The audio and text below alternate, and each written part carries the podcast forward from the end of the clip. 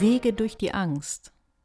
Wir haben ja beim letzten Mal uns schon mit der Angst beschäftigt und gesprochen über diesen Vergleich mit den ähm, Erdmännchen und dass auch wir in einer Art Wächter-State sein können oder in einem entspannten Erkundungsstate und dass die Gefahr besteht, dass wir übermäßig wachsam sind, dass unsere Risikobewertung fehlerhaft ist und wir zu viel Gefahren wittern und deswegen in ständiger Angst leben.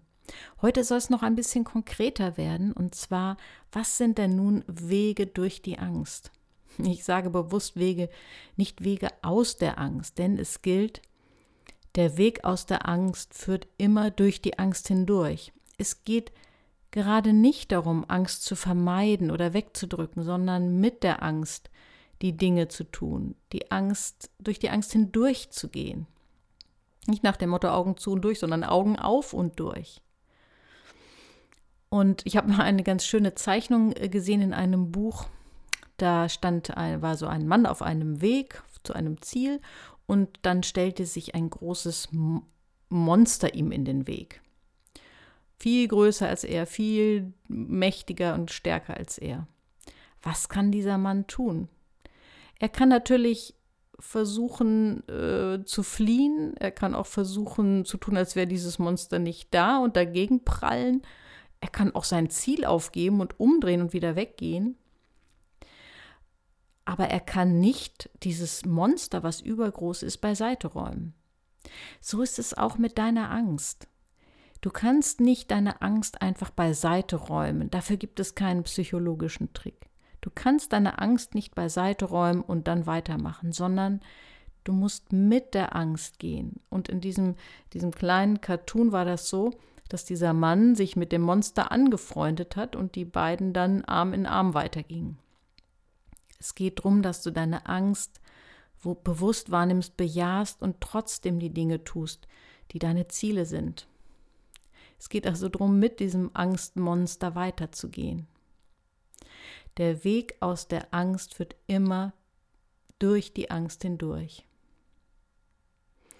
Und heute äh, möchte ich dir drei Strategien ans Herz legen, wie du mit Ängsten besser umgehen kannst. Es geht immer bei diesen Strategien darum, Angst besser auszuhalten. In der Psychologie nennt man das Angsttoleranz zu trainieren. Es geht nicht darum, die Angst wegzutherapieren oder wegzumachen. Und die drei Strategien, von denen ich sprechen möchte, die vergleiche ich immer mit dem Triathlon. Weil ich finde, Angst bewältigen hat immer was auch mit Training zu tun. Genauso wie beim Triathlon, das habe ich vor vielen Jahren mal gemacht, ähm, eine Weile. Das, und da geht es immer darum, dass man drei Disziplinen eintrainiert: Schwimmen, Radfahren und Laufen. Und ich vergleiche diese drei Strategien für mehr Angsttoleranz mit den drei Trainingsdisziplinen beim Triathlon. Die erste Strategie ist Unsicherheit aushalten lernen. Das vergleiche ich mit dem Schwimmen. Es ist so, dass wir Menschen uns schwer tun, den Boden unter den Füßen zu verlieren. Wenn du Kinder hast oder Kinder mal beobachtet hast, wie Kinder schwimmen lernen, dann wird einem das sehr bewusst so mutig die Kleinen auch sind und auf so viele Dinge neugierig und mutig drauf losgehen beim Schwimmen, tun sich doch immer wieder viele schwer, weil dieses Gefühl, den Boden unter den Füßen zu verlieren, das scheint uns Menschen doch stark zu verunsichern. Aber es geht bei dem Training mit der Angst darum, bewusst immer wieder zuzulassen, dass wir den Boden unter den Füßen verlieren. Kontrolle in unserem Leben ist zu großen Teilen eine Illusion. Natürlich kannst du viele Dinge kontrollieren, aber viele große Dinge kannst du gar nicht kontrollieren. Wie lange du leben wirst, kannst du natürlich zum großen Maße durch gesundes Leben beeinflussen. Und doch kannst du nicht kontrollieren, ob es irgendwelche Schicksalsschläge geben wird. Du kannst vorsichtig Auto fahren, aber du hast nicht unter Kontrolle, ob vielleicht durch andere Verschulden anderer dir etwas zustößt weite Bereiche unseres Lebens haben wir eben nicht unter Kontrolle. Und vor allen Dingen nicht unsere Gefühle. Die Gefühle führen ihr Eigenleben. Wir können Gefühle regulieren, aber wir können niemals unsere Gefühle unter Kontrolle bringen. Kontrolle ist in großen Teilen eine Illusion. Und deswegen geht es zum Teil darum, einfach auch Unsicherheit auszuhalten. So wie bei dieser Schwimmdisziplin beim Triathlon, die findet ja meistens draußen statt, also auch in trüben Gewässern, in irgendwelchen Seen, diese erste Disziplin. Und da geht es darum, so ein Stück weit mutig drauf loszuschwimmen. Auch wenn man den Grund nicht sieht, auch wenn man in einem Pulk von anderen Schwimmern ist und gerade gar nicht weiß, ob man in die richtige Richtung schwimmt, ob man, ob die Orientierung stimmt. Es geht darum, bewusst auszuhalten, auch den Boden unter den Füßen zu verlieren und zu wissen, da ist nicht immer der feste Grund. Damit mich hier keiner missversteht, ein gesundes Maß an Wachsamkeit, Sicherheitsdenken und Vorsorge ist total lebensfördernd. Also, dass ich zum Beispiel vorsichtig Auto fahre, ähm, dass ich zur Krebsvorsorge gehe, dass ich normale, sinnvolle Versicherungen abschließen. Das ist alles total lebensfördernd.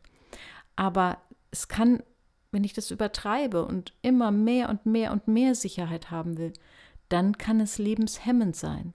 Wenn ich zum Beispiel trotz der Krebsvorsorge, wo es kein krankhaften, krankhaftes Ergebnis gab, dann immer und immer wieder zum Arzt gehe, um es nochmal und nochmal zu kontrollieren. Oder wenn ich eine Versicherung nach der anderen abschließe, teilweise die Versicherung gar nicht mehr bezahlen kann, weil ich mich nochmal und nochmal weiter versichern will, dann wird das Streben nach Sicherheit und Kontrolle zu stark und dann ist es lebenshemmend. Und das kann in unterschiedlichen Bereichen sich unterschiedlich auswirken. Also zum Beispiel, wenn ich vor lauter Angst vor Autounfällen keine neuen Strecken mehr fahre, dann kann es sein, dass ich insgesamt eher ein unsichererer Autofahrer werde. Weil es gehört natürlich zu, zum Sicherheitstraining dazu, auch immer wieder unbekannte, unsichere Dinge zu tun. Und es kann sein, wenn ich das mit den Arztbesuchen übertreibe, dass ich da kein Ende mehr finde, dass ich einfach nicht aufhöre, wieder und wieder noch mehr, noch mal eine letzte Sicherheit holen zu müssen. Und manche Menschen legen so viel Geld aus Sicherheitsgründen zurück, dass sie kaum noch was zum Leben, zum Genießen ihres Lebens und ihres Alltags haben. Hier geht es natürlich wirklich um die fließenden Übergänge und ob du merkst, wenn du in einem Bereich zu sicherheits- und zu kontrollorientiert bist. Ich will mal ein Beispiel nennen. Lotta. Lotta ist 30 Jahre alt.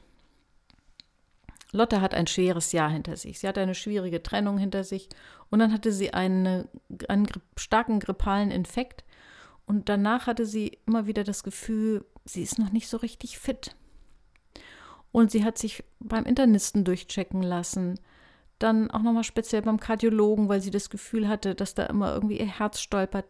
Es hat aber alles ergeben, dass sie topfit ist. Sie hat dann auch nochmal ihre Blutwerte überprüfen lassen. Auch da gab es keine Auffälligkeiten. Und irgendwann ist sie von diesem Kontrolltrip nicht mehr so richtig runtergekommen. Sie hat dann immer wieder irgendwelche körperlichen Symptome interpretiert. Wenn ihr schwindlig war, hat sie sich, hat sie gedacht, oh, vielleicht habe ich ja doch einen Hirntumor. Wenn ihr, wenn sie nicht so richtig Appetit hatte, dachte sie, vielleicht habe ich ja doch irgendwas mit dem Magen, ein Magengeschwür und vielleicht werde ich irgendwann einen Magendurchbruch bekommen.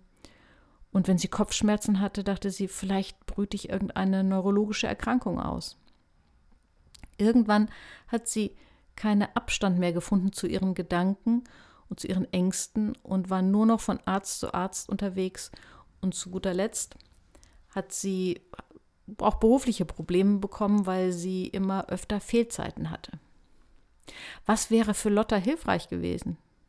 Für Lotta wäre hilfreich gewesen, ab einem bestimmten Punkt zu erkennen, dass es jetzt übertrieben ist, noch einen weiteren Arzttermin zu machen, weil alle ihr versichert haben, dass sie körperlich im Moment gesund ist und sich das sozusagen zu verbieten, den Termin nicht zu machen und die Angst auszuhalten. Denn wenn sie die Angst ausgehalten hätte, dann wird sie eher weniger. Wenn wir der Angst nachgeben, dann feuern wir sie an. Also Unsicherheit aushalten ist die erste wichtige Trainingsdisziplin gegen die Angst. Die zweite Disziplin ist die Fehlerfreundlichkeit. Es geht darum, Risi bewusst Risiken einzugehen. So wie bei der zweiten Triathlon-Disziplin beim Radfahren, da geht es darum, auch mal wirklich loszubrettern und sich auch mal ein bisschen in die Kurven zu legen. Sonst hat man keine Chance, ähm, bei den, ja, der, im vorderen Feld im Ziel zu landen. Da kann man nicht immer auf Sicherheit gehen. Und man muss auch riskieren, Fehler zu machen. Und ich habe hier auch bewusst dieses Wort genommen, Fehlerfreundlichkeit, weil das noch ein bisschen stärker ist als Fehlertoleranz oder Fehlerakzeptanz. Nein, es geht nicht darum, dass wir Fehler zähneknirschend akzeptieren. Es geht, dass wir ein bisschen radikaler das verändern und wirklich Fehler bejahen. So nach dem Motto, willst du besser werden, dann erhöhe die Schlagzahl deiner Fehler. Trotzdem leben wir in einer Kultur, wo Fehler uns enorm Angst machen. Wir sind befallen von diesem Virus des Perfektionismus und des Optimierens. Ich will mal ein, ein Beispiel nennen, ähm, zum Beispiel bei ähm, Freundeseinladungen. Ne? Wenn sich Freunde gegenseitig einladen, dann geht das manchmal harmlos los. Äh, äh, man trifft sich mal auf einen Kaffee und äh, irgendwann wird der Partner dazu eingeladen. Man trifft sich dann mal auf ein Glas Wein und dann geht es weiter. Irgendwann gibt es Knabbereien zu dem Wein und irgendwann kommt einer auf die Idee, Mensch, man könnte ja auch kochen. Und dann das andere Pärchen fühlt sich dann auch verpflichtet zu kochen und so eskaliert das immer mehr, bis das anfänglich lockere Zusammensitzen beim Kaffee oder beim Glas Wein zu einem kulinarischen Großereignis wird und man sich scheut, Termine zu machen, weil das so ein wahnsinniger Aufwand geworden ist. Ich mache dir Mut, bei solchen Dingen einfach gegenzusteuern. Es bewusst klein zu halten. Vielleicht den Freunden zu sagen, ähm, ja, kommt gerne, wir freuen uns total auf euch. Ähm, es wird einen Wein geben und vielleicht Knabbereien. Wir wollen es bewusst einfach halten und nicht mit zu eskalieren mit dem Perfektionismus. Das, das braucht Mut. Denn vielleicht werden die anderen ein bisschen die Nase rümpfen und denken, hm, jetzt haben wir uns so viel Mühe gemacht, wo ist die Antwort? Aber wenn wir nicht den Mut haben, so ein bisschen unkorrekt zu sein, dann kommen wir ganz schnell in den Optimierungswahn. Der kann wie, wie ein regelrechter Sog sein. Und dann vergessen wir einfach zu schnell, zu leben. Und wenn wir immer mehr versuchen, perfekt zu werden, auch eine immer perfektere Fassade zu zeigen, dann hat das noch ein zweites Problem, bringt das ein zweites Problem mit sich. Und zwar, dass wir uns irgendwann selber gar nicht mehr glauben. Wenn ich mich immer aalglatt präsentiere und all meine Fehler verberge und versuche wirklich wie die Tolle zu wirken, dann kann es sein, dass ich mir das irgendwann selber nicht mehr abnehme und dann sich das Gefühl einschleicht, oh, hoffentlich erkennen die anderen nicht, wer ich wirklich bin. Und das ist gar nicht gut fürs Selbstwertgefühl und das erhöht die Gefahr, ein Burnout zu erleiden. Also halte die Dinge einfach. Stopp dem Optimierungswahn, stopp dem Perfektionismus, habe Mut, Fehler zu machen, habe Spaß daran, Fehler zu machen. Bei Kindern kann man das wunderbar sehen, wenn Kinder zum Beispiel laufen lernen. Die knallen hin, die tun sich auch mal weh, aber immer stehen sie wieder auf und machen weiter, weil sie einfach Spaß am Entdecken haben. Es geht nicht darum, gleich das perfekte Ergebnis zu haben, sondern auszuprobieren. Trial and Error, Versuch und Irrtum. Auch da will ich mal ein Beispiel nennen. Nehmen, nehmen wir mal Frank. Frank ist 45 Jahre alt und in seiner Firma sehr angesehen und hat gerade ganz frisch einen Abteilungsleiterposten übernommen.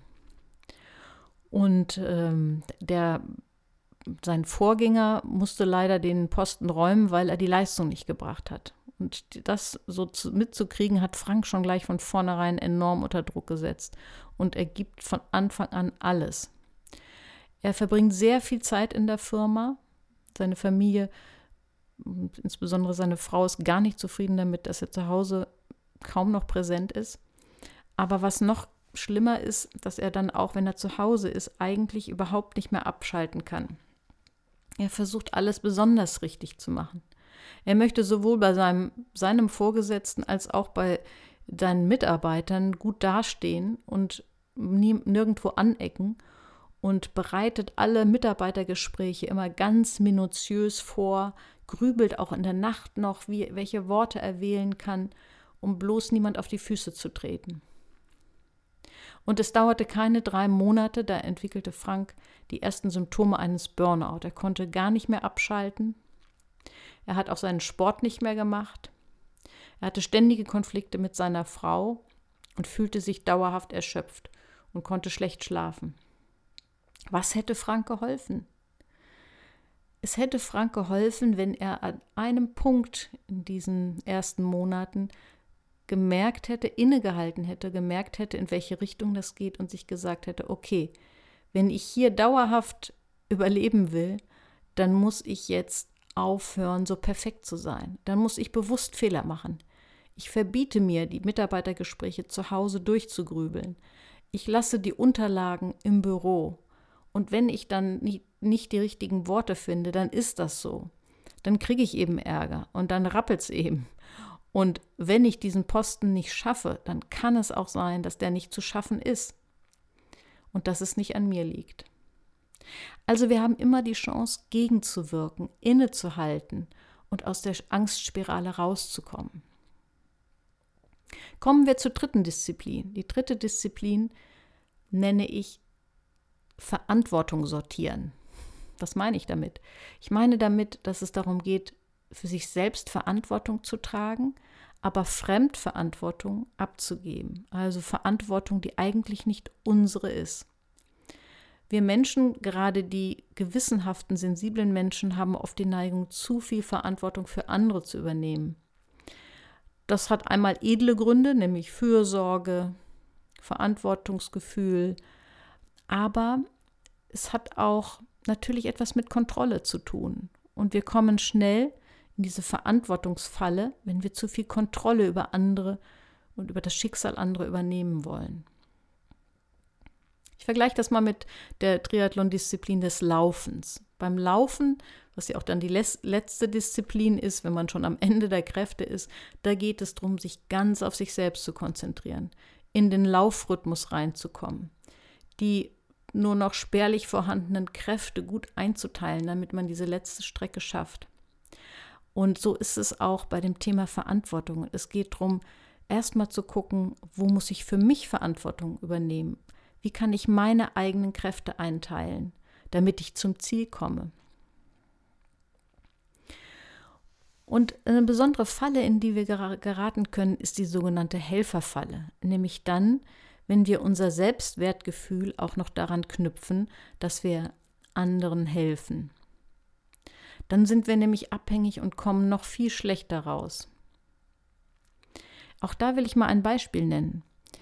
Ähm, Lisa, Lisa ist 38 Jahre alt und hat einen jüngeren behinderten Bruder. Dieser Bruder ist von Geburt an behindert und lebt in einer, in einer Wohnung, die aber betreut ist, also in einer betreuten äh, Wohnung und ist tätig in der Behindertenwerkstatt. Und Lisa hat schon ganz früh ganz viel Verantwortung für diesen Bruder übernommen, fühlt sich bis heute sehr stark verantwortlich, obwohl der Bruder inzwischen auch Anfang 30 ist. Besonders seit die Mutter verstorben ist, hat sich das wieder verstärkt. Und Lisa schafft oft ihre eigene Familie und ihren Job kaum, weil sie ständig in Sorge um ihren Bruder ist. Und besonders schlimm ist es, wenn der Bruder sich mal wieder in neue Beziehungen stürzt, die meistens schief gehen und sie dann das Seelenleid von ihrem Bruder auffangen muss. In letzter Zeit merkt Lisa ganz deutlich, dass sie Symptome von Depression hat, dass sie bedrückt ist, dass sie sich nicht mehr so richtig auf den Tag freut und auch auf ihre Zukunft nicht mehr freut. Und sie versucht irgendwie rauszufinden, was sie in ihrem Leben verändern kann. Und da ist die, ähm, die Betreuerin von ihrem Bruder hat ihr signalisiert, dass sie viel zu viel Verantwortung übernimmt. Dass ihr Bruder viel mehr kann, als sie denkt und dass es manchmal sogar kontraproduktiv ist, wenn sie so viel auffängt, weil er dann gar nicht für sich lernen kann. Und dann fängt sie an, ein Stück Verantwortung abzugeben. Nachdem der Bruder mal wieder Liebeskummer hat, versucht sie ihn diesmal nicht zu sehr zu trösten, sondern das Thema zu wechseln und ihn eher darauf hinzuweisen, dass er sich eben, bei, jemand kennenlernt, Person genauer angucken muss. Und sie fühlt sich am Anfang ziemlich unwohl dabei, aber sie merkt, sie kriegt mehr Abstand dazu. Und sie merkt, dass sie wieder zu Kräften kommt. Und die Betreuerin signalisiert ihr, ähm, dass, dass sie das gut findet und dass das ihrem Bruder letztlich auch gut tut. Und dann fängt Lisa an, sich natürlich zu fragen, warum sie all die Jahre so übermäßig Verantwortung übernommen hat. Sie hat ihre, die Verantwortung für ihr eigenes Leben verwechselt mit der Verantwortung für ein anderes Leben. Sie hat zu viel Fremdverantwortung übernommen. Damit will ich jetzt nicht sagen, dass man sich nicht um ähm, kranke, hilfsbedürftige Angehörige kümmern soll. Es geht immer um das Maß und um das Motiv. Und bei Lisa war das Motiv auch zu kontrollieren. Sie wollte immer genau wissen, was da gerade abgeht. Nun habe ich viel erzählt zum Thema Angst und ich denke mal, du hast dich wahrscheinlich in einer der drei Geschichten vielleicht irgendwo ein bisschen wiedergefunden oder bei irgendeinem äh, Aspekt, den ich erwähnt habe.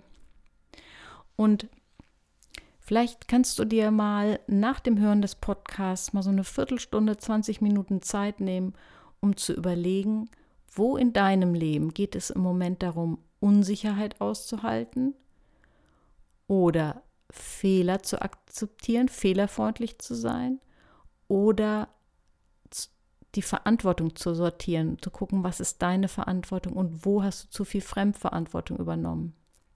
Und dann kannst du, wenn du zu einem Ergebnis gekommen bist, dir eine Sache vornehmen, die du, sagen wir mal, in der nächsten Woche umsetzen willst, wo du etwas verändern willst, wo du einen Schritt tun kannst.